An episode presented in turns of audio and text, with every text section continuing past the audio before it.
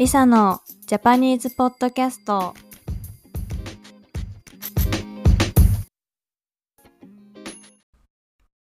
皆さんこんにちは。リサです。今日はですね前回のお話の続きでえっと、仕事について話してるエピソードがあるんですけど、まだそっちを聞いてない人は、そっちを聞いてから、このエピソードを聞いてほしいんですけど、私が今までやってきた仕事が結構多くて、まあ10個以上あるんですけど、10個から20個くらいあるかなと思うんですけど、その仕事、どんな仕事をしたかっていうのを紹介してます。で、結構日本にしかない仕事とかもあるので、よかったら一番最初、最初のエピソードから聞いてみてください。最初のエピソードは説明欄に書いておくので、そこのリンクから飛んでください。はい。で、前のエピソードで私がやったのが、おちごさんの仕事、カフェの仕事、あと、みこさんの仕事、あと、カナダの仕事を紹介したと思うんですけど、じゃあ、そのカナダから日本に帰ってきてどんな仕事をしたのかっていうのを説明しようと思います。でねカナダに行く前に実は私カナダに1年勉強で行ってで1回日本に帰ってきてワーホリのビザを申請してまたカナダに行ったんですけどその日本に帰ってきてる間ビザが降りるのを待ってる間に日本でバイトしてたんですね。でそれがちょっと特殊なのでそれもちょっと説明したいと思いますその時はねイベントスタッフの仕事をしててなんかそのイベントスタッフを派遣する会社に登録してでそのイベントがあるたびにその現場に行くっていう仕事をしてたんですね。で例えばどんな仕事があったかっていうと、まあ、一番長くやってたのは展覧会かな？展覧会の受付の仕事をやってました。なんかそういうエキシビジョンがね展覧会があってでその展覧会に来る人にチケットを売ったりなんかお問い合わせされたらそれについて答えたりいらっしゃいませありがとうございましたっていうのを言ってる受付の仕事をしましたね。そうそれはめっちゃ楽でね最高でした。その仕事をやったりあとはコンサート。新潟になんかコンサートをしに来るアーティストが来た時に会場を作ったりあとチケットをあのさばいたりグッズを売ったりする仕事をしたんですけどこれはね結構大変でしたね。なんか会場作るのもほんと大変で私なんてほら女で小さくて仕事力がないですからなんか会場作るとか全然力にならないけどなんかやってるふりしなきゃいけないし そう。なんか人が多いし大変でしたね。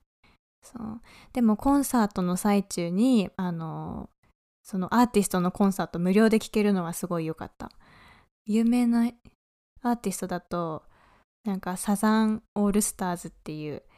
人たちのコンサートのスタッフやってた。なんか普通にコンサートやってる時に変なお客さんが例えばステージに上がっちゃうお客さんとかそういう人がいないかお客さんたちを見てる仕事したんだけどまあサザンオールスターズの人た人たちは見れないんだけどその会場の中にいるからその生の歌無料で聴けたしでね一個めっちゃ覚えてるのがなんか生き物係っていうすごい有名な日本のアーティストがいるんですけどなんかその人たちのコンサートの片付けそのコンサートが終わって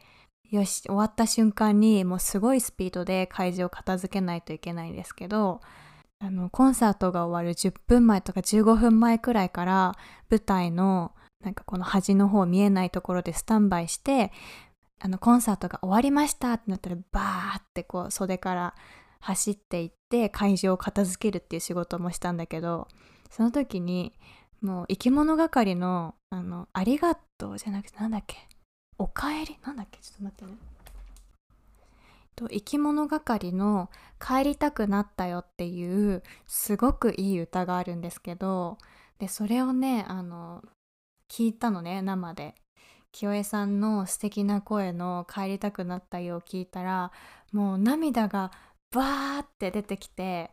でもうもうすぐコンサートが終わってあの会場片付けなきゃいけないのに涙がバーって出てきてもう泣いて仕事ができないくらいになっちゃってなんかねそう。だからもちろん最後のね一曲しか聴いてないんだけどあなんか音楽で泣くってなんか思わなくてその時にすごい感動したんですね。すごく歌詞も素敵でなんかいい歌なのでなんかこれもちょっとあの説明文説明欄に貼っておくのでよかったら皆さん YouTube で聞いてみてください。これは泣けます。泣ける歌です。はい。そうそれがイベントスタッフの一番の思い出かな。うん。でも他もいろいろやりました。なんか例えばビールフェスのスタッフとかなんか全然覚えてないけどいろんななんかフェスティバルのあのスタッフとかもやりました、まあ、楽しかったっていうか、まあ、ビザが降りるまでの間なんか何もしないのもったいないからお金稼ごうみたいな感じで単発でやってたんですけど。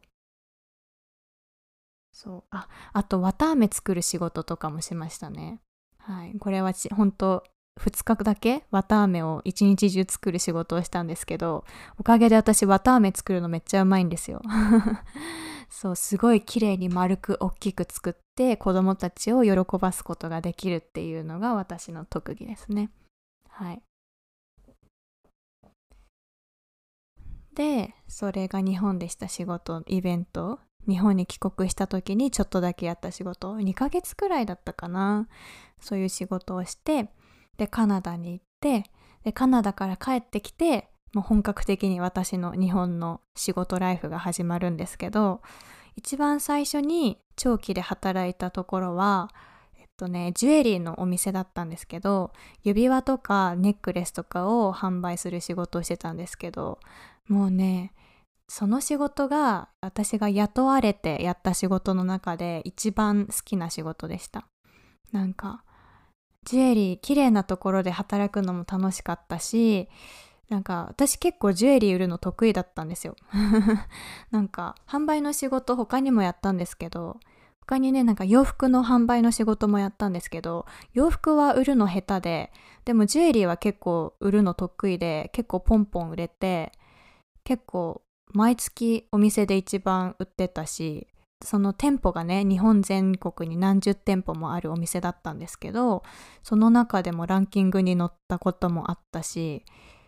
なんか表彰されたこともあったしお客さんからなんかリサさんっていうスタッフがすごく良かったですって会社にメールしてくれたりなんかお手紙書いてくれたりするあのお客さんがいたり結構ねそうジュエリー売るの好きだったし得意だったと思うんですね。そうでそこのあのジュエリーの、まあ、何が良かったかって言ったらそこで働いてる先輩たちがもう最高にいい人ばっかりでもう仕事に行くのがすっごい楽しかったですね。店長もすごい優しくてなんか仕事辞めてからもあったりするんですけどなんかもうスタッフの人が本当にみんな面白くてでもすっごい素敵な人でもう本当に素敵な人に出会えたからそのジュエリーの仕事が一番楽しかったですね。もう今でも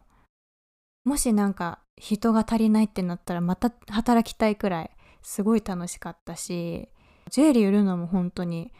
結構ポンポン売れたから働いて楽しかったし売れない時でももう先輩に会うために仕事に行ってたしもうすごい楽しかった。でその仕事の話はねすっごいいろんなエピソードがあって話したらこれだけで1時間話せるので、まあ、今日は話さないんですけど本当に人が良かった。やっぱり素敵な人と働いてるってすごくいいことですよね。なんか万が一仕事の内容が楽しくなかったとしてもなんか素敵な人と好きな人と一緒にあの働けるって本当にいいなって思って。今は一人で働いてるけど、うん。そう、その先輩たちにまた会いたくなるくらい本当に好きな先輩たちでしたね。はい。でその後なんでその仕事を辞めたかっていうと私のその大好きな先輩一番大好きだった先輩が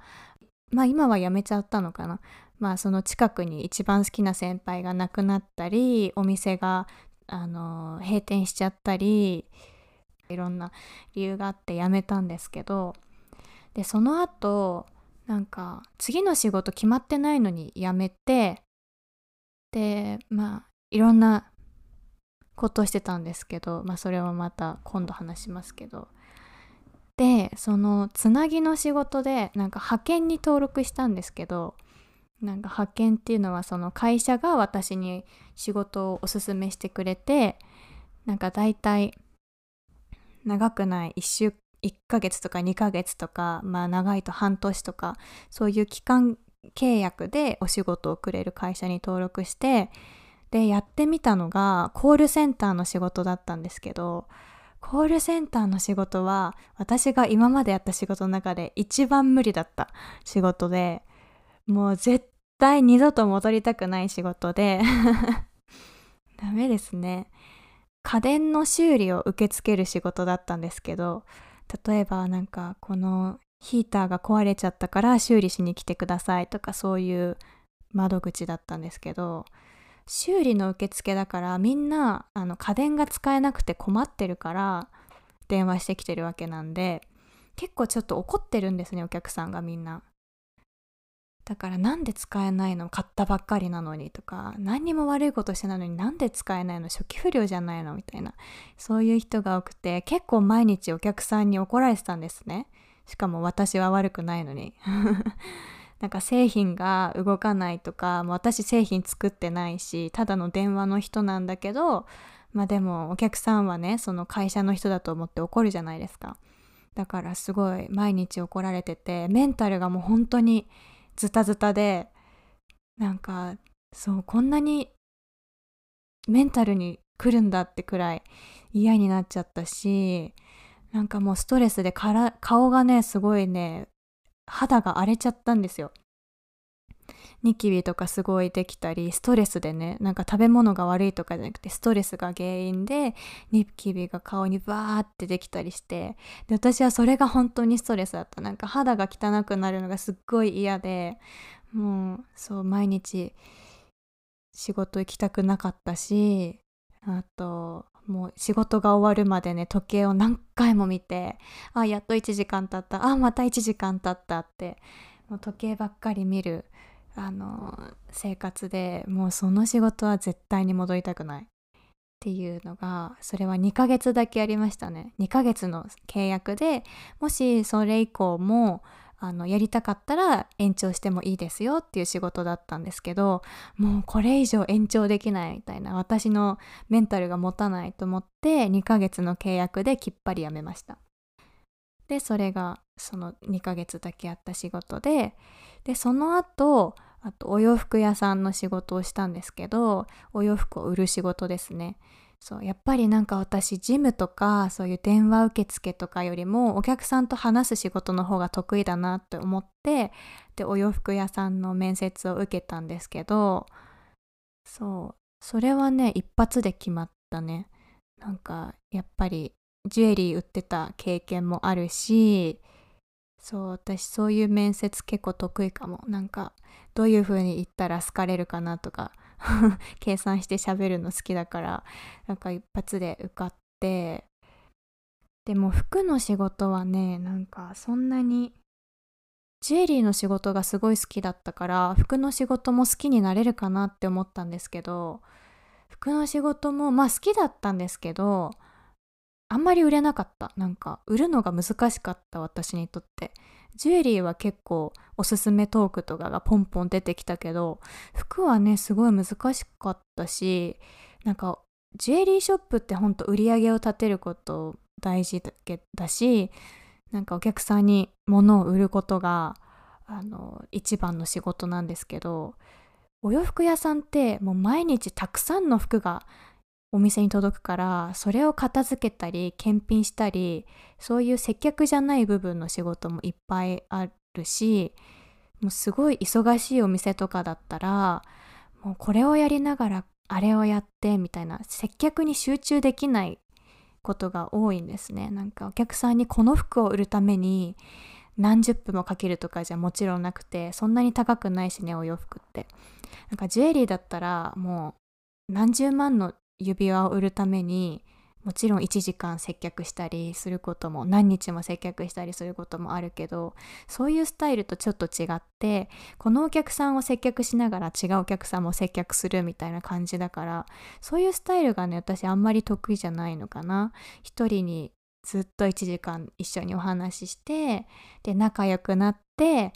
であリサさんから買いたいなって思ってもらって買ってもらうみたいなスタイルがすごい好きだ。得意だと思うからなんかお洋服はあんまり売れなかったですね。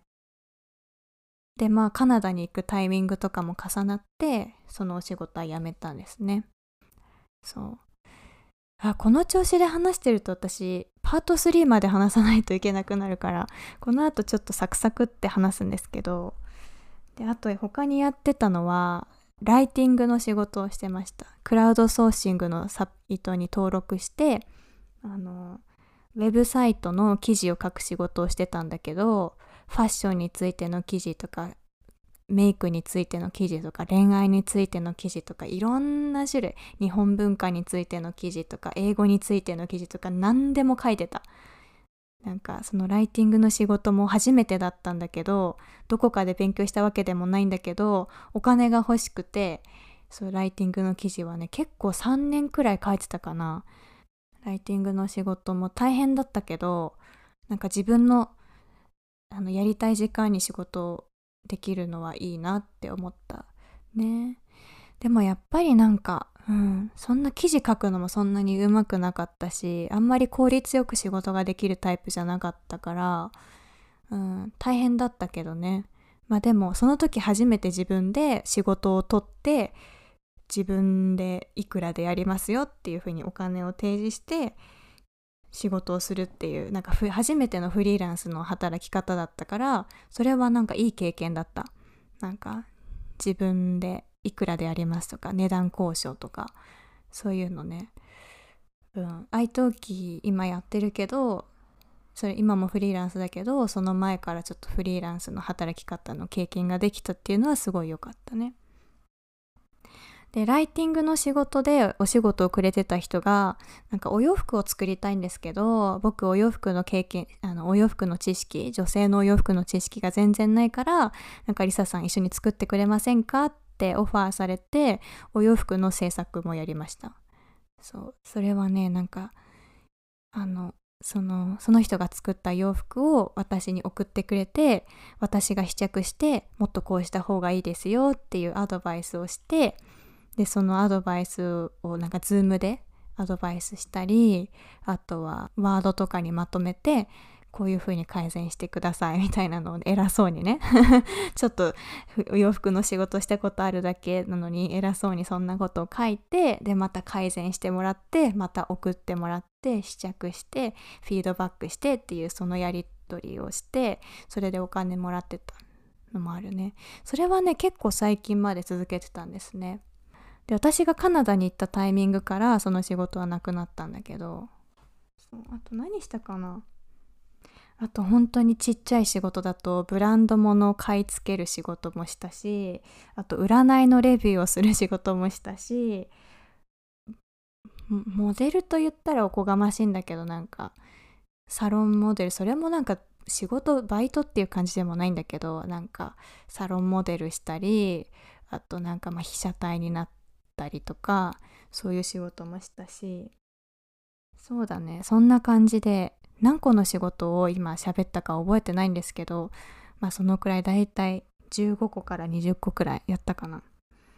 大きいくくりだと15個小さいくくりだったら、まあ、20個くらいやったかな。そう。そんな感じでいろいろやってきたんですね。うん、でも働くの好きだと思います。私なんか。でも愛登記今の仕事が一番楽しい本当に。あの一番自分に合ってると思う。なんかすごい楽しい。毎回レッスンでなんか何話そうかなとかどういうふうに教えようかなとか考えるのすごい好きだしこうやってポッドキャストで私がねこんなあんまり面白くない 話だけどなんかみんながこれを勉強に使ってくれるって思ったらいろいろ話そうとか日本のこと伝えようって思うしなんかインスタの投稿とか作るのも好きだしなんか自分で考えて自分で仕事できるっていうのがすごい好きだからなんか上司にこれをやってくださいあれをやってくださいって言われてそのままやるのが全然好きじゃなくて、まあ、それもやろうと思えばできるんだけどなんかもっとこうした方が良くないって自分のアイディアがあってもそれが通らないこともあるじゃないですか。なんか一つすごい覚えてるのがあのお洋服屋さんで働いてた時にそのお洋服屋さんがすごい古いやり方でファックスをね毎日使うんですよ。日本ってファックス使うんですけど毎日何月何日今日の売り上げ何十万って書いたその紙だけを毎日ファックスしたのね。でそれが私的にはって思っててなんでそんなことメールでもねチャットでももっとさ簡単にできるじゃん。なのにファックスに書いて送ってしかもファックスが通るまでずっと待ってなきゃいけないとかあってファックスが通れば帰れるのに通らないから帰れないとかなんか送ったと思ってもやっぱ遅れてなかったとかめちゃくちゃ不毛じゃないですか。そういうのとかもすごい嫌だったしあと売上の計算とかも全部さあのワードとかにさなんか計算式とか入れて勝手に計算するようにそのファイルを作ればいいのに私でも作れる。私全然あのワードとかその覚えてないけど私でも作れる簡単な計算式を入れれば1日の売上の合計とか前年比の達成率とか目標達成率とか勝手に計算できるのに全部ね電卓で入力してたんですよ。でそれを毎晩毎晩やっててでそれが終わんないから残業するとかもあったしそれがすごい意味わかんなかったから私がその計算式のファイルを作ってで上司に見せてこれ使いましょうって提案したんですけどなんかもうスルーされてまあ当たり前かもしれないんですけどなんかそれが私すごいモヤモヤしたのね。なんで絶対この計算式の方が 入れればもうすぐ計算できるのになんで紙に書くのみたいな。しかもその紙もさやっぱ使ってるうちにボロボロになってきてなんか切れないように気をつけたりとかなんかいろいろしてたからなんかそれがね私は、うん、謎だったしなんかセキュリティとかってが不安だったのかな？なんでかわかんないけど絶対私はね電子化した方がいいと思ってたのにめちゃくちゃスルーされてでそれが悲しかった。悲しかったっていうかなんかそういうのがねちょっと嫌なの。なんかなんで何この時間みたいな。何このなんかいらないファックスを送ってる時間何みたいになっちゃうのがすごい嫌で。でもさ自分で働いてたら自分でそういう嫌な点があったらあのすぐに改善できるじゃないですか。あもっとこういう風に教えた方が分かりやすいなって思ったらすぐに変えられるしそういう自由なところがいいですね。私自由なのが好きだからそうちょっと愚痴になっちゃったけどそうそれが嫌だったんですよ。そう。だから今フリーで仕事しててめっちゃ嬉しいですっていうことですね。また喋りすぎちゃったんですけどはい。ちょっと最後ねなんか前の職場の愚痴みたいになっちゃってあれなんですけどなんかもう本当に今こうやってお仕事ができてるのはあの今聞いてくれてると思うんですけど皆さんの生徒さんのおかげでなんかたくさんいるね先生の中から私を選んでくれて別に話が面白いわけでもないのにみんなね毎週レッスン取ってくれたりあのねインスタフォローしてくれたりして本当にありがたいなって思ってます。そうなんかまたもっとねいい先生になるように日本語も勉強してるしなんかインスタとかポッドキャストとかもっとたくさん作ってレッスン受けてないレッスンがない日でもなんか皆さんが勉強できるように頑張ろうって今ねまた思ったのではいこれからもよろしくお願いします。今日も聞いてくれてありがとうございました。じゃあね